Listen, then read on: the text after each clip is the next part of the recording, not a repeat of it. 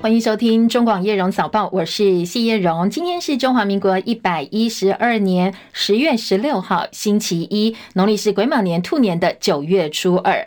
好，入秋转凉，今天开始雨区扩大，当然在温度部分也要特别注意哦。详细的天气提醒，我们线上连线请教的是中央气象署的预报员叶志军先生。啊，那今天的话受到东北季风的影响，那在迎风面的东半部地区跟恒春半岛会有一些不定时的短暂降雨。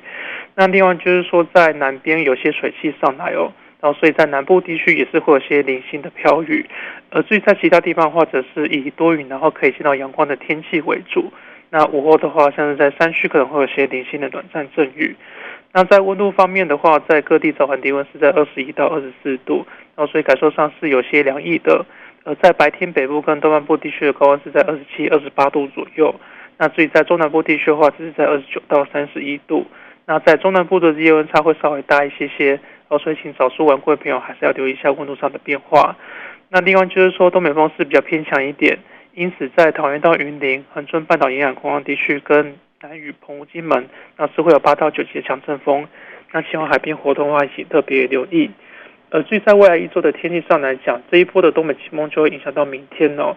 然后在礼拜三、礼拜四的时候，东北季风就会比较明显的减弱，而且到时候整个风场转还是吹偏东风的一个环境。然后所以在白天的高温上就会有比较明显的回升。呃，不过到了礼拜五之后，又会有另外一波东北季风会影响，因此到时候在迎风面的降雨情况就会稍微变偏明显一点。那并且会有些降温的一个情况哦。那提醒大家到时候还是要留意一下天气上的变化。以上资料受中央气象署提供。嗯，谢谢志军的提醒，也提供给大家参考。温度方面起伏比较大，像呃今天雨区扩大，温度稍微下降哦。全台清晨最低温，像苗栗的三湾、西湖跟头屋，大概都只有十八点三度，十八度上下。等到白天温度回升之后，可能各地的高温大概又有二十七、三十一度，甚至呢南部有来到呃超过三十度哦，三十一度。所以在温度落差部分，特别中南部留意温差大。那清晨夜间偏凉，不要忘记要多加一件外套。那这个星期刚才提到有分几波的天气变化，星期五呃会有更多的水汽，东北季风增强，但是在中间哦，像明后天之后，可能温度又会起伏哦，稍微回升一点点，提供给大家做参考哦，特别留意在温度方面的一些变化。好，台股上周五在全指股撑盘的情况之下呢，周线收红，成功守住月线，收盘收在一万六千七百八十二点五七点。本周重中之重是台积电的法说会。接下来，对于半导体的库存啦，还有产业展望，可能会成为台股第四季的观察重点。台币上周五收盘贬值九点八分，收在三十二点二二五兑换一美元，成交值三点六四亿美金。接下来，美国最新的通膨数据显示 CPI 高于预期，但是国际的呃地缘政治以巴情势升高或以哈情势升高，通膨压力并没有明显增加，所以市场预期美国十一月升息的几率降。低有利接下来美股续涨，也会带动资金行情的延续。对于台股大盘来讲，当然是可以帮助持续向上挑战。不过，当然后续的变数还是要看成交量有没有办法维持下去，还有以哈情势哦，以哈战争后续发展也会牵动到整个金融市场的表现。那国际的政治话题聚焦的是蓝白合的会前会，上周六登场之后，双方在政策理念取得了部分共识哦，同意三场辩论，但是呢，怎么样产生最强的候选人的部分，两边是意见分歧的。民众党主张民调，国民党抛出开放式民主初选。对于最后怎么样产生在野最强总统候选人的方式，彼此是保留的。而民众党的总统参选人柯文哲明确回绝了国民党提出来开放式民主初选的提议，认为跟他们主张的全民调差距太大。质疑说啊，如果初选结果是这么好的一个办法的话，当初哦，郭台铭跟侯友谊，你们在争取党内提名的时候，怎么不用呢？当然，关于蓝白河的最新进度，各方的说法哦，持续锁定中广新闻网叶荣早报，我们会有完整报道。好，来关心今天的国际焦点哦。以色列被突袭超过一周的时间，双方死伤保守估计可能近两万人，或者超过两万人。很多画面显示，医院太平间已经放不下了，所以尸首只能够用冰块包装放在路边。联合国近东巴勒斯坦难民救济工作署表示，战火第一周之后，估计加萨走廊大概上百万人流离失所。巴勒斯坦自治政府主席阿巴斯今天表示，哈马斯的行动跟政策不代表巴勒斯坦人民。他也再度确认反对杀害两边平民，呼吁双方把平民囚犯跟遭关押者释放。以色列总理尼坦雅胡今天首度召开扩大后的紧急内阁会议，誓言要摧毁加萨走廊的巴勒斯坦伊斯兰主义激进组织哈马斯，准备对加萨走廊发动地面的攻击了。在警告加萨走廊北部大概一百一十万巴勒斯坦居民往南逃之后，以色列宣布对加萨南部恢复供水。联合国秘书长则喊话，希望哈马斯无条件释放人质，以色列让人道物资可以快速而且畅行无阻地进入加萨走廊。戚海伦的报道。美国有线电视新闻网 CNN 报道，以色列已经要求一百一十万居民离开加萨北部，为了和哈马斯下一阶段战争做准备。巴勒斯坦卫生部表示，以色列对加萨的空袭已经造成两千六百多人死亡。以色列围困，切断了加萨人的重要资源，封锁使得人们很难或是不可能离开，人道援助难以进入。为了解决危机的外交努力正在加强，埃及面临开放人道主义走廊的压力。根据报道，以色列下一阶段的战斗将以更多打击和重大地面行动为特色。以色列军方表示，周日攻击了大约两百五十个目标，大部分位在加萨走廊北部，也击毙了一名哈马斯指挥官。联合国救援机构负责人发出紧急呼吁，表示加萨正在迅速耗尽水和电，居民面临严重的食品和药物短缺。他呼吁立即停止敌对行动，以防止进一步的生命损失，解除围困，并且建立人道走廊。记者戚海伦报道。好，以色列国防军常备十七万的兵力，现在又征召了三十万名预备役的军人集结在加萨边境，准备要进攻哈马斯。反观哈马斯呢，只有大概三万名战士，大概是以军的十分之一。而且哈马斯是没有空中力量了，也没有办法协同步兵作战，因为没有坦克。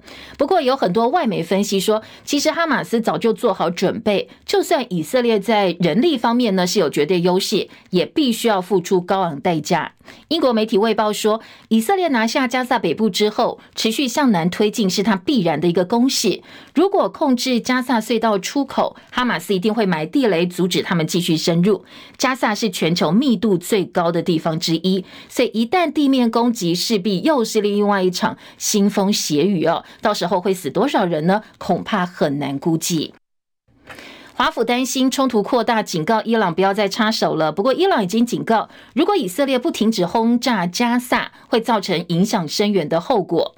伊朗的外交部长阿布杜拉西安今天跟卡达国王塔米武进行了会谈，他们在讨论中东情势。伊朗当局警告，以色列对加萨发动的任何地面攻势，都可能导致中东地区还有其他地方的冲突继续扩大。美国国务卿布林肯持续在中东穿梭，寻求跟阿拉伯盟友合作，阻止整个冲突扩大。他今天会再度到以色列，这是他针对哈马斯危机访问六个阿拉伯国家之后，不到一周第二度到以色列去。而美国正在派遣第二个航空母舰打击群到地中海东部，要阻止对以色列相关的一些敌对行动，或者是在哈马斯攻击之后，能够阻止任何扩大要把战争扩大的一个企图心。大陆外长王毅今天分别跟伊朗外长还有土耳其外长费丹通话。伊朗方面说，希望呢能够透过政治的方式来解决目前战争的问题。王毅则说，中方正在跟相关的各方沟通协调，阻止战火扩大。王毅认为哦，现在以色列的行为已经超越了自卫的范围，所以当务之急是要推动局势降温，阻止加萨走廊出现严严重呃更严重的一个人道灾难，或者是进一步断送中东和平的进程。好，以哈冲突呢，或者有些人说以巴冲突哦，看你对于这一次巴勒斯坦方的哈马斯是不是能够代表巴勒斯坦？所以部分媒体说是以巴冲突，部分媒体则形容这是以哈冲突。那双方的冲突可能对于全球经济造成了相当大的影响。如果更多的国家卷入，甚至会让全球经济陷入衰退。所以彭博经济研究模拟了三种情境，还有接下来可能对经济的影响。首先呢，如果冲突仅限在加萨。走廊，对油价或全球经济影响当然是相对比较小。但是如果上升到代理人战争的话哦，冲突蔓延到黎巴嫩跟叙利亚，可能会变成伊朗跟以色列之间代理人战争，推升油价。估计呢，油价可能会涨百分之十到每桶大概九十四块美金左右，而整个中东紧张也会继续升温。埃及、黎巴嫩跟突尼西亚都渐陷入了政治跟经济的停滞。如果说，以哈冲突引发二零一零年代初的阿拉伯之春重演，并不是不可以想象。所以接下来央行官员可能也会面对维持货币政策紧缩的压力。好，那另外一种情境是，如果变成伊朗跟以色列战争，伊朗跟以色列直接打起来，互射飞弹可能性不高，但是非常危险。所以油价呢可能会跟一九九零年伊拉克入侵科威特之后一样哦，这样子一直涨一直涨，到时候油价不排除会来到一百五十块美金左右。如果伊朗决定关闭荷默兹海峡，沙国跟阿联的闲置产能就没有办法挽救了。因为呢，全球每天石油供应五分之一是通过这一条海峡哦。到时候金融市场会出现更极端的避险转变。所以呢，现在各国要努力，不要再让情势升温了，不要再让战争继续扩大。好，今天其他国际关注的重点，现在国际战场除了以哈在这一块之外呢？俄乌战争也还没有停止哦，还在继续。俄罗斯总统普丁说，俄罗斯军队最近在对乌克兰进攻当中有所斩获。半岛电视台分析，如果以哈战争持续几周或几个月，大量武器以及其他援助就会流向中东，到时候乌克兰可能面对的问题是军火不够，所以恐怕必须要进一步节约。好，另外被称为欧洲今年最重要选举的波兰国会大选，最新的出口民调显示，执政的民主主义派虽然是领先，但是恐怕无法过半。而在野的自由派，就是由前欧盟理事会主席图斯克领导的公民联盟，还有两个小党，他们取得了过半席次。在野联盟渴望胜出。图斯克选后说，现在法律正义党他们本来的执政党统治已经结束，现在是波兰赢了，民主赢了。波兰跟欧盟因为司法独立、同性呃同志的问题、双性恋啦，或者是跨性别权利，还有移民哦，相当多的问题陷入紧绷的关系。现在图斯克誓言修复华沙不跟布鲁塞尔的关系。一般预料，接下来如果是在野联盟胜出的话，波兰在很多议题的立场呢就会的比较明确了，所以可能会坚持对乌克兰的援助，整体政策上会变得更加亲近欧洲欧盟。好，继续来关心的是国内政治话题哦。在呃，今天新闻一开始呢，告诉大家蓝白河的会前会上周六登场。当然有部分的交集，也有很大的歧义。好，交集的部分呢，是在政策理念上同意三场辩论会，但是怎么样产生在野最强总统候选人的方式呢？双方是有非常大的落差。国民党抛出开放式的民主初选，而民众党主张的是全民调。什么叫做开放式民主初选呢？就是呃，简单讲哦，代表政党的候选人由民众找一天，直接我们真的来投票决定。不管你是什么政党或无党都可以投票。当然，这在部分国家，像美国有些州有使用，南韩呢也有政党部分采用是监记党员投票的方式来用这样一个方式。而在民众党部分是不能接受的。昨天科办系一千七百二十五字表达量难采纳，说包括代表性不足、名册建制会有问题，而且这么大规模要投票选举，现在回算哦，时间太仓促了，有三大问题，要求国民党提出其他的替代方案，然后再来确定下一次开会的期程。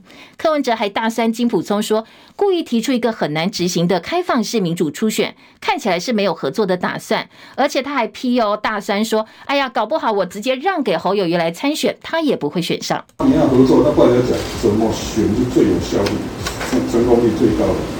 不是你想选啊，你选你你你，他不好当给你选，你会上啊，对不对？那本来这个目标是说，如何哦，整合在野力量，找出最想组合的候选人嘛，哈。我看国民党只只是想要展现他们。地方组织实的实力，其他看不出什么特别的地方。用他们的方法，并不能找出一个最强的在野的候选人。他他会故意提出一个，就一看就知道很难实现的。这个就是，我看他也没有打算要合作。不管国民党、民进党，初选办几次都是那个方法，相当成熟的，可信度、效度是大家都知道的。技术你不用，你现在用一个，这二十年来几乎没有用过，在国内没有用过。一个出身学界会会用这个方法，就表示要么就离开学校太久了，你知道吗？以前把这个学识都忘掉，或者是别有用心。我们主张这样，你主张那样。那我认为你的方法不好嘛，对不对？那、你有没有其他提出的替代方案？你想好之后通知我们，我们再来谈。好，这一方面大酸侯友宜，我让给你选，你也选不上哦。另外呢，也酸金普聪离开学校太久了，才会提出这样一个方法哦。侯友宜说，开放式民主初选在民主国家行之多年，符合科学民主、直接诉诸民意的方式。他说，他会继续促成蓝白合作。开放式的民主初选已经在民主国家行之多年，像美国、法国、南南等国家都有这样一个诉诸民意的直接来理解书写的方式。那这些方式，我相信都是一个科学民主最直接的诉诸民意的方式。所以我们提出这样一个方式，大家各自提一些方式，我们及时管理。好，另外在侯友谊近办跟金普聪部分讲话就比较直接了。金普聪说，应该要就事论事，民调常常会严重失准，连柯文哲自己过去都说过，民调是买的。而侯近办则开记者会，大动作反击，说呢，呃，柯文哲说翻脸就翻脸，还对金普聪人身攻击。上周六开了会前会之后，本来第一天气氛还不错哦，不过昨天整个呃彼此呢可以说是到呃这个针锋相对，就火气上来了。昨天侯近办开记者会，大动作反击柯办，执行长金溥聪说，用全民调怎么会测出最强候选人呢？还批评柯文哲说翻脸就翻脸，甚至。对他人身攻击，他希望双方哦赶快用包容心约好第二次会谈的时间，完成整合。无言以对，我是觉得大家就事论事，不要随便去揣度他人，尤其是用负面的角度去传递啊。怎么样的方式才能找出一个最强的这个在野党的候选人呢？我觉得不是一次会议就可以谈出来，大家要要这个包容的态度。一开始要先容忍彼此跟自己不一样的看法，不要以己之心度他人之腹。我们是真的希望能够达成什么，不要说我们一定要提出一个其他的替代方案，我们都没有说你是不是先提出一个其他的替代方案。只要民众党提出任何时间、任何地点，我们全力配合，大家赶快坐下来，来消除我们之间的这个歧见，看能不能达成一个。我没有说一定会，但是我希望你不试怎么有机会？大家谈了三个多小时，充分的交换意见，觉得回家心情很好啊。此时心心头又来了一块大石头了，你知道？那大石头就是我们柯市长替我加上去了，立刻就说变就变了，这个无言以对。好，国民党建议的开放式民主初选呢，在民众党部分代表主谈的黄珊珊，他以新党、民进党都曾经因为用这种方式下场惨烈。曾经是新党创始人之一的资深媒体人赵少康，则驳斥了黄珊珊的说法，说民调是很容易被干扰，而且反问黄珊珊：“你当初能被新党提名选市议员，就是因为有类似的开放式初选？如果不是如此，会有黄珊珊能够有今天吗？”我说开放式初选。我早就建议了，啊，好，那现在昨天国民党跟金溥聪侯办提出来，我觉得很好啊。你民众党你讲讲民调，民调很容易被被做掉、被干扰，你知道吗？黄珊珊说，当时因为黄珊是新党的嘛，啊，黄珊当时也算是我提名的啊。他说呢，当时啊，因为新党这个搞这个举办初选啊，所以内部就严重分裂。其实不是这样子的。黄珊珊为什么能出头？就是因为有类似的初选，大家知道吗？因为有类似开放式的初选，黄珊珊才能被新党提名选市议员。如果不是有这种开放式的初选，你黄珊珊有今天吗？好，赵少康觉得国民党提出来这种开放式的民主初选还不错，很好。而在帮自己参选连署积极跑行程的红海创办人郭台铭的部分，昨天也被媒体追问说：“你怎么来看呢？”昨天国民党提出来的民主初选制，柯文呃，这个郭台铭则酸说，整个内容太深奥了，他看电视看到睡着，可能还要再多消化几天。看了又看睡着了，不知道懂还是不懂了，可能要多消化几天。政治人物了，一句谚语了哈，讲讲啊，真本机啦，做无一汤匙哦。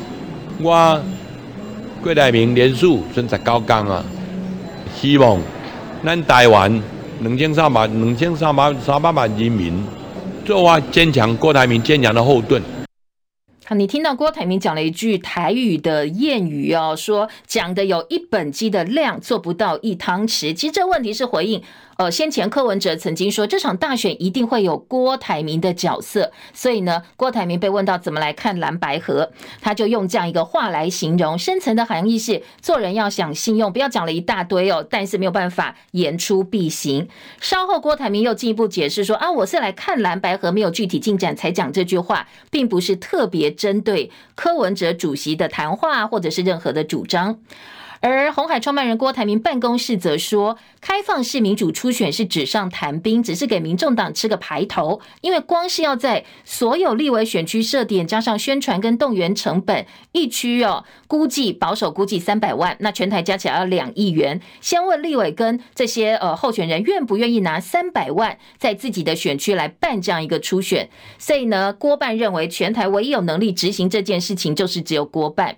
郭办发言人黄世修在脸书发文。说现在郭办在全台部署超过三百个连署站点，随时都可以变成类党部的功能。国民党绝对没有郭台铭的执行力，没有办法在这么短的时间之内办好这样一个初选。所以呢，黄世修跟国民党喊话：如果你们都只是嘴巴说说而已，不知道该怎么办，好吧，那就让郭办来办。好，这是郭办的一个回应。而绿营方面呢，民进党现在则批评蓝白和各怀鬼胎，各自盘算是政治分赃，也说其实民进党总统参选人副总统赖清德已经以党主席的身份指示党内选战从头到尾不要主动攻击，要提出政策理性辩论，做好蓝绿哦，或者是呃绿跟在野一对一对决的准备。而赖清德昨天到高雄陪同党籍立委参选人到庙里参香造势，赖清德说，两岸问题不是国共内战的延续。他说，现在两岸议题是国际问题，如果对岸愿意平等有尊严对待台湾，愿意坐下来谈，共谋两岸福祉是最好。他昨天说，国家主权就是所有权，希望民众看清两岸局势，接受九二共识等于放弃台湾主权，所以他的主张是。台湾要提高国防力量，继续自制前舰，守护主权。总统大选进入不到最后一百天了，美国在台协会 AIT 主席罗森伯格昨天再度访问台湾，这是今年第三度来了。此行会见政府高层，还有各界人士。而昨天侯友谊中区医事团体后援会成立，包括党主席朱立伦、台中市长卢秀燕、员林县长张丽善、彰化县长王惠美都出席成立大会。昨天侯友谊向医界支持者强调，他的主张是哦，这次选举主轴是战争与和平的选举。他说，再多的医护同仁都挽回不了战争的残酷，所以呢，如果他能够当选总统，未来会以避战作为最大战略。而时代力量昨天公布巴西部分区立委的提名名单，那第一是前台中市的副市长林依莹，第二是国立台北艺术大学兼任助理教授王宝轩，第三是曾经担任官场工人案义务律师宋国鼎等人，但是名单当中没有看到。呃，这个时代力量的这个前立委黄国昌，好，那时代力量开出来不分区立委的目标，保住五席，力拼八席，希望能够重新擦亮这个时代力量的招牌。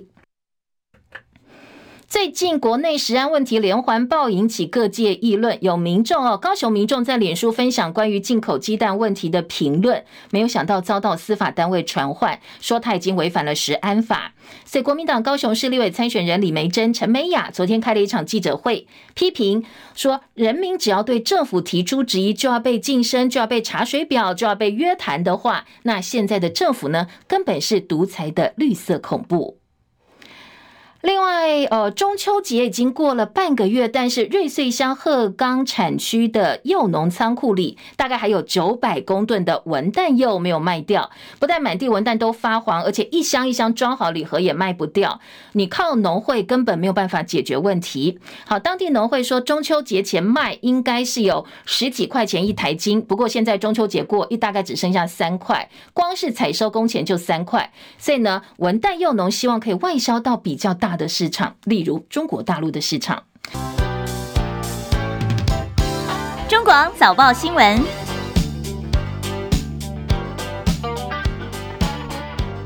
头版头条方面，联合跟自由，联合报跟自由时报。关心的都是蓝白合作。好，当然两报的这个报道的标题不太一样啊。举例来讲呢，今天联合报的标题直接告诉你说，哎，僵局；而自由时报则说双方谈出火花来了。好，这两个报纸的标题不太一样。大标的部分呢，今天联合报的标题我们来听一下哦。蓝白僵局，金溥聪说，我们希望诚恳能够继续谈下去。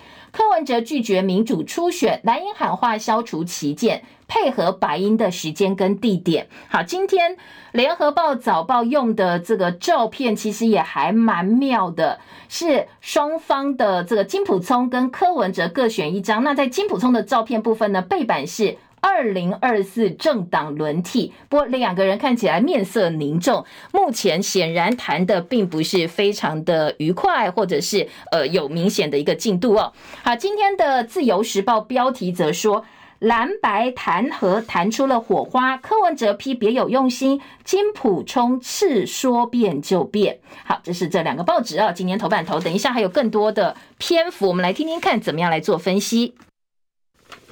中国时报今天头版头条关心的是我们的义务役，因为兵源不足的问题，恐怕接下来会变成主战兵力。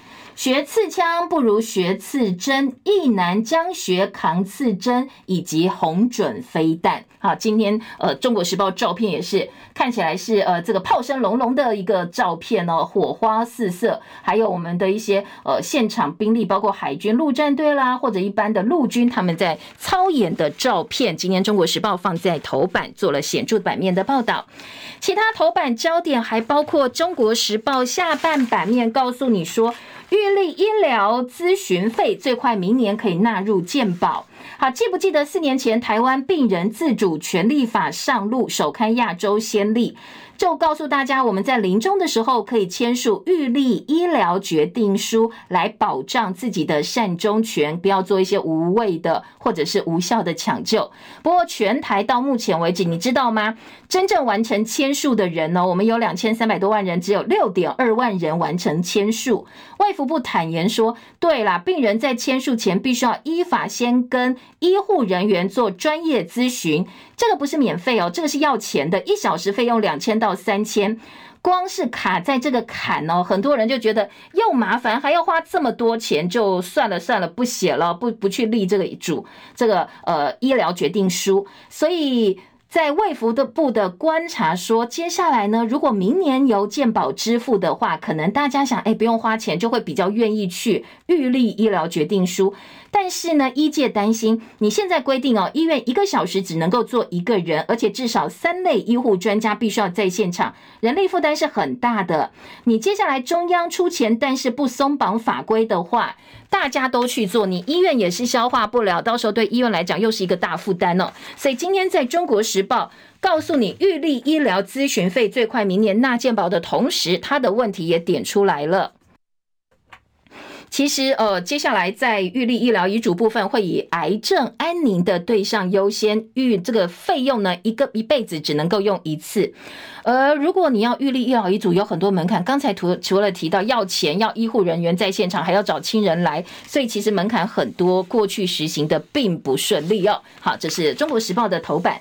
另外还有以色列要发动地面战，加萨爆人道危机。好，以巴情势严峻，以色列国防军预告，海陆空部队将对加萨地带展开全面攻击，加萨的情势呢，恐怕会被推入深渊。好，这是今年《中国时报》的报道，《中时报》系用以巴战争或者是以巴开火来形容这一场战事，那《联合报》系都用以哈战争。刚才前半段我们也提供给大家一个思考哦，就是说，如果你觉得这次发发动战争的呃激进组织哈马斯，它可以代表巴勒斯坦，那可能你写的时候就会用以巴来做一个代称。那如果说你觉得哎，其实它不代表全部巴勒斯坦的一个整个国家的一个主轴或者是主战的呃这个立场的话哦，那可能就用以哈来单独讲哈马斯这一块哦。好，这是大家你看到会看到以哈战争、以巴战争，其实讲的都是现在在加萨的呃战事。好，我们补充一下哦。其他的头版焦点，像联合报今天在头版下半版面关注的另外一个重点呢，告诉你说，呃，中科院研发火箭九鹏密件测试场，这是中科院在屏东九鹏密件完成深达地下四层的火箭静态测试场，全力推动相关的研发工作。我们在研发，积极研发太空低轨道火箭。这个技术跟呃地对地导弹，今天联合报说是一体的两面。而目前中科院曝光的火箭计划，除了媒体曾经报道配合国家太空中心太空科技发展长城计划的前来专案之外，要研制把五十到两百公斤的微卫星送到五百公里高度太空低轨道火箭。今年新的新科研计划是未来四年要研发精确。入轨用的混合火箭系统关键技术，好，包括载具啦，以及推进器跟一些推进剂。但是当然这个部分呢，中科院是没有加以评论。但是联合报放在头版下半版面告诉你，我们研发火箭在九鹏密建了测试场哦。好，这是联合报的报道。自由时报头版中间版面说，中共介入选举变本加厉，威胁台商不能够加入海基会的活动。好，今天的呃，《自由时报》说，呃，中共想要介入大选，所以呢，打电话给十八位台商，重量级的台商，威胁他们不能参加金门的考察活动。那因为这些台商很怕被报复，所以也都不敢参加。《自由时报》还有风电发威，连续八天最高发电发电破一百五十万千瓦。今天自由说是稳定输出哦，等于一点五部台中电厂的机组。两家财经报纸今天头版蛮简单，大概都只有半版的新闻。《工商时报》头版头说。台积法说敲锣外资备战有八大重点。好，外资券商对十九号登场台积电第三季法说会关注度近年最高，当然要看一看第四季电子终端的需求指引，会牵动二零二四半导体科技业的基本论调。八大面向，今天《工商时报》说的包括接下来半导体库存的循环看法，AI 半导体的需求如何，有没有办法成为明显成长动能的来源？逻辑半导体复苏迹象浮现了吗？两纳米制程量产的时程，台积电明年支出展望，海外设厂布局跟进展，以及呢三跟五纳米等先进制程还有封装的展望，以及明年整体的营运前景。好，这是《工商时报》。预告了台积电法说会的八大观察重点，而经济日报今天的重点呢，放的则说，呃，这个关于半导体产业的一个市况回春了吗？今天经济告诉你说快喽。好，经济的标题就是半导体市况回春快了，微控制器入场停止杀价清库存。矿坑里的金丝雀，微控制器入场停止杀价库存清单，市场看见好兆头。还有台厂说已经有少量急单来了。最早承受跌价压力的微控制器市场，现在慢慢大陆企业停止杀价清库存策略，甚至开始涨价了。所以半导体回春之路，今天的经济日报用头版头条告诉你，哎，看起来有迹象哦，应该不远了。好，两大财经报纸今天的头版重点。再来关心的是，呃，头版头条的部分，我们先从中国时报的头版头条听起哦。告诉你说，现在兵源不足，哎，我们的孩子哦，这些义务役恐怕会变成主战兵力。义务役期明年元旦开始延长为一年的时间，估计会征集九千多位役男入营。国防部曾经说，这一年期役男最主要是守备部队，而不是主战部队。不过根据了解，因为现在兵员真的不够，兵员不足，所以中国时报说，三军主战兵力边线比都不到八成。所以军方坦言，海军陆战队跟陆军战斗部队对这批新血早就已经虎视眈眈，在等他们来可以加入哦。那希望能够争取补充到战斗部队，所以中时据此推敲说，这些一年期的义务役可能不只是守备部队哦，直接把他们呃推上战场，当成我们的主战部队，并不是不可能的事哦。好，从数据上来看，三军主战部队的边线比都不到八成。本来我们估计，我们一年期一男四呃服四个月军事役呢，呃两个加起来在一年期是九千一百二十七个。四个月呢是六万九千五百二十三人，所以主战部队会以志愿役为主，守备以义务役官兵为主，可以分发到本岛、外岛、中枢防卫等等等，或者是一些重要基础设施的防护，像呃电厂啦，或者是台积电等等。官方说法是，呃，一年期一男如果有飞机修护、海事轮机修护的专长，就会发到分发到海空军部队服役，不过人数也不是太多，还是以分发陆军守备为主。但是多位军方的官员说，守备归陆军管，陆军当然想要补充主战部队，剩下的把我们的空额补足之后，才会发到守备去。怎么可能放着主战部队边线笔直直落，把珍贵的兵员放到守备二线部队去？好，这是中国时报。呃，在关于这些义务役到底要学什么呢？今天《中国时报》说，哎，去年总统说，当兵绝对不会浪费时间，传统的刺枪术训练会调整为近战格斗训练。像刺针飞弹啦、标枪飞弹、红准火箭弹、无人机这些新式武器的训练也会纳进去，符合现代作战需求。不过军方说，刺针飞弹一枚要两千四百万，我怎么可能拿来让一男当练习哦？人人练习去打一枚两千四百万的刺针飞弹。更何况，美国严当卖我们刺针飞弹，如果能够交货，当然优先在主战部队用。那你要让义务役去学，他必须要分到主战部队，才有可能去碰到这些东西。好，《中国时报》。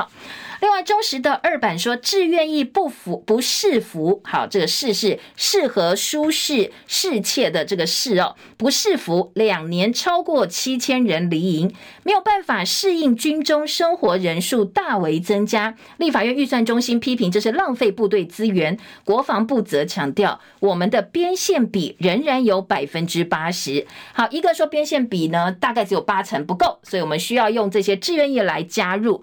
另外，二版。说呃，这个因为很多人离营了，是没有办法适应哦。离营的人太多了，两年超过七千人。但是国王是说，哎，我们的边线比还有八成，其实还不错哦。今天在中十二版部分预算违反军投案规定，空军同款机比陆军贵五万块，有五种军用商规无人机三款验收没有通过。国防部自筹经费少，通通靠的是政府补助。好，这是国防部明年捐助国防安全研究院的经费，自筹六百万，占了当年度总收入总额百分之三点四二，是近六年的次低。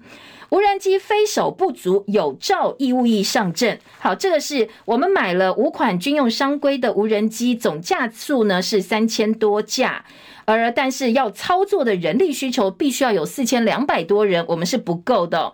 那国防部说没关系哦，将来一年期的义务役男，你如果有无人机证照的话，我会优先把你抓到这里来哦，来帮我们做这个无人机的飞手。好，这是中国时报今年头版跟二版的报道。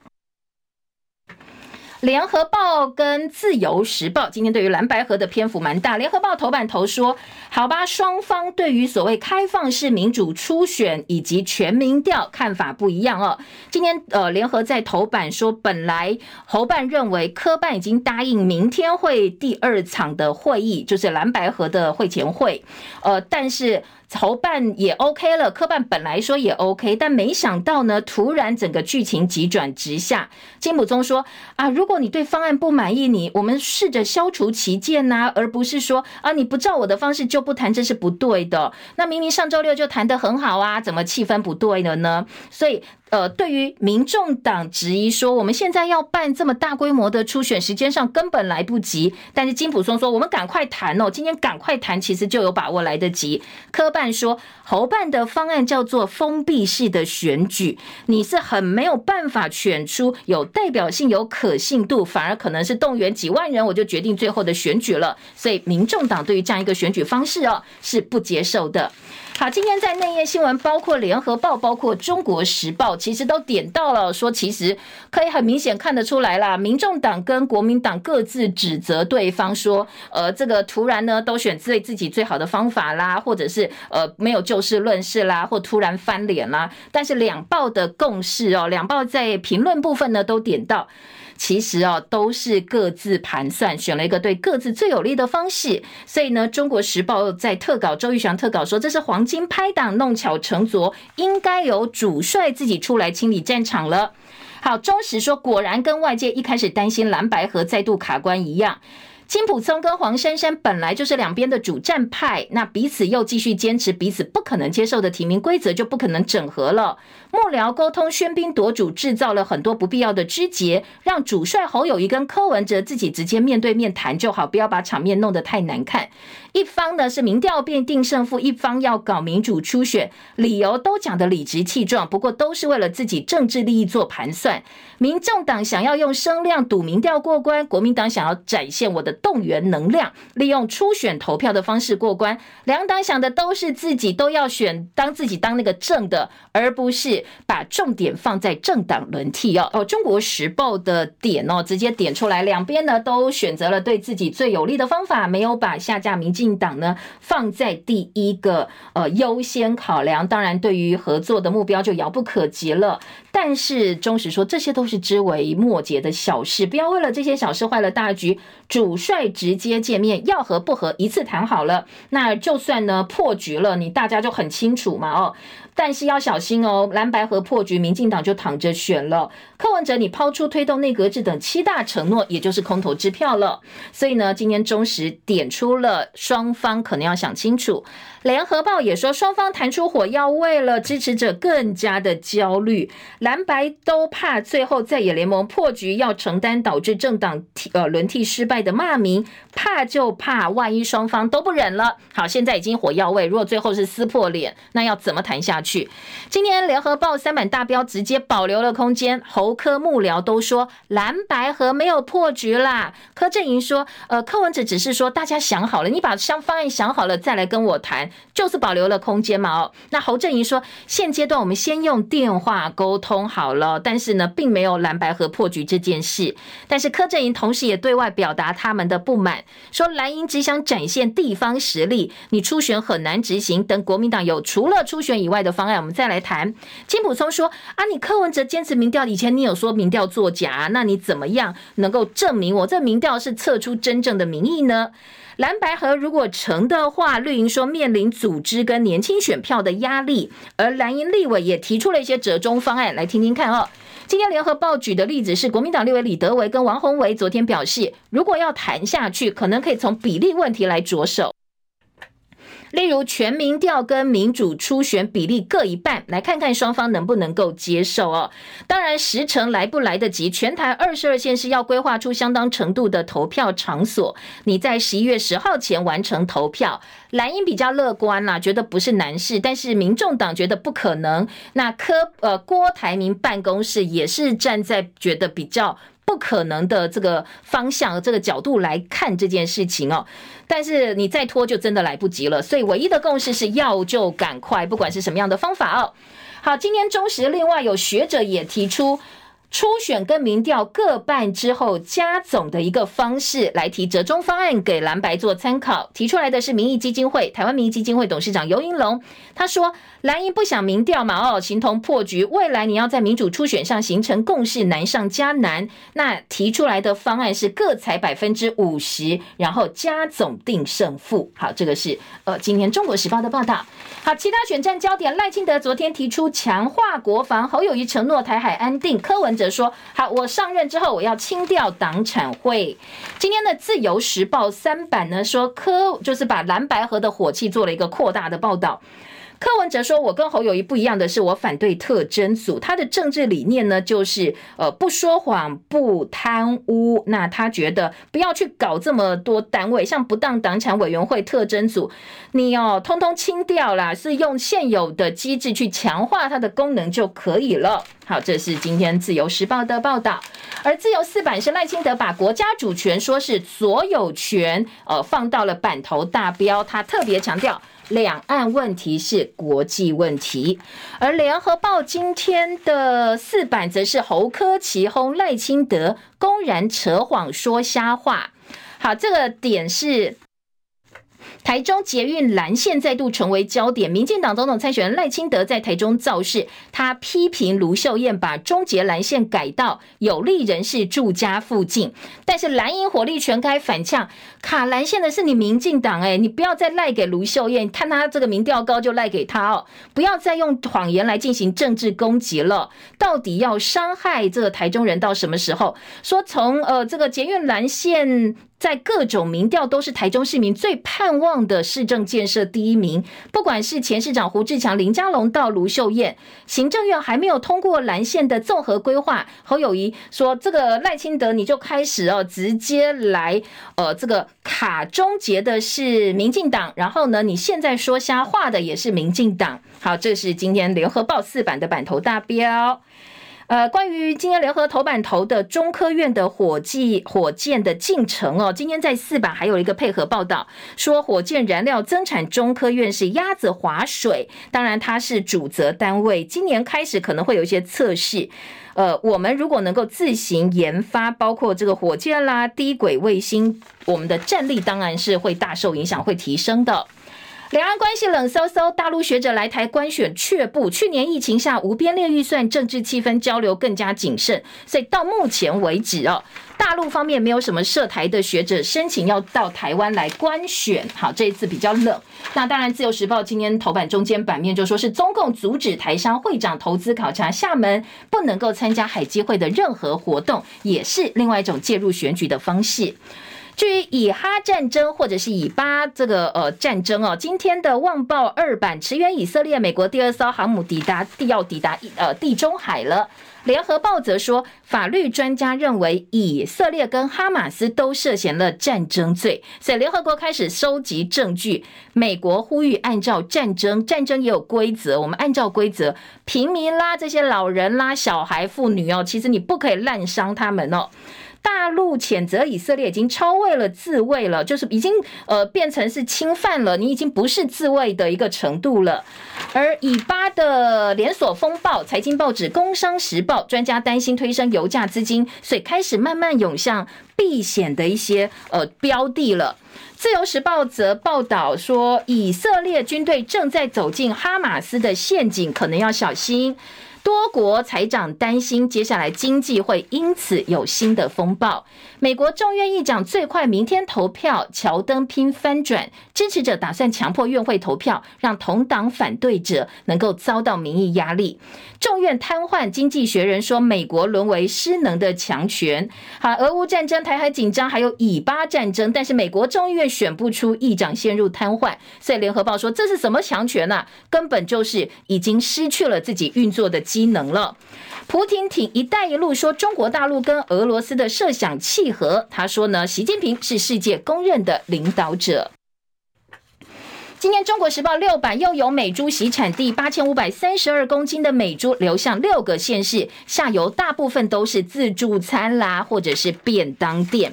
还有普悠玛泰鲁格号要慢慢退出东部，台铁调整运能疏解花东一票难求，说它的运量太低了，所以要把普悠玛跟泰鲁格号移到西部来用哦。那运能比较大的新自强号，呃，再给东部用。但是呢，运量跟速度只能二折一，台电怎么吃都痒。你要买得到票，运量要大，又要快速舒服。现在呢，台铁你好像进退维谷了。当初你说你买普悠玛号、泰鲁格号，就是因为它转速不用呃降速，转弯的时候不用降速嘛，哦，所以比较平稳。那你现在又把它拿到东呃西部来用，是不是代表你当初买的时候候就没有想清楚哦？决策错误。好，联合报说台铁打算要改班表，锁定三大市场运输。营业税课征门槛如果调的话，小商家未必有利。所以呢，到底要不要调？呃，这个营业税的门槛调整，今天自由时报财经版面有做一些分析跟报道。还有诈骗集团的这个手法哦，今天可能很多报纸都有提醒哦，说会骗你哦，说呃这个你用赖去找这个受害者，叫你加进去投资，千万千万不要受骗上当。我们时间到了，谢谢，明天见喽，拜拜。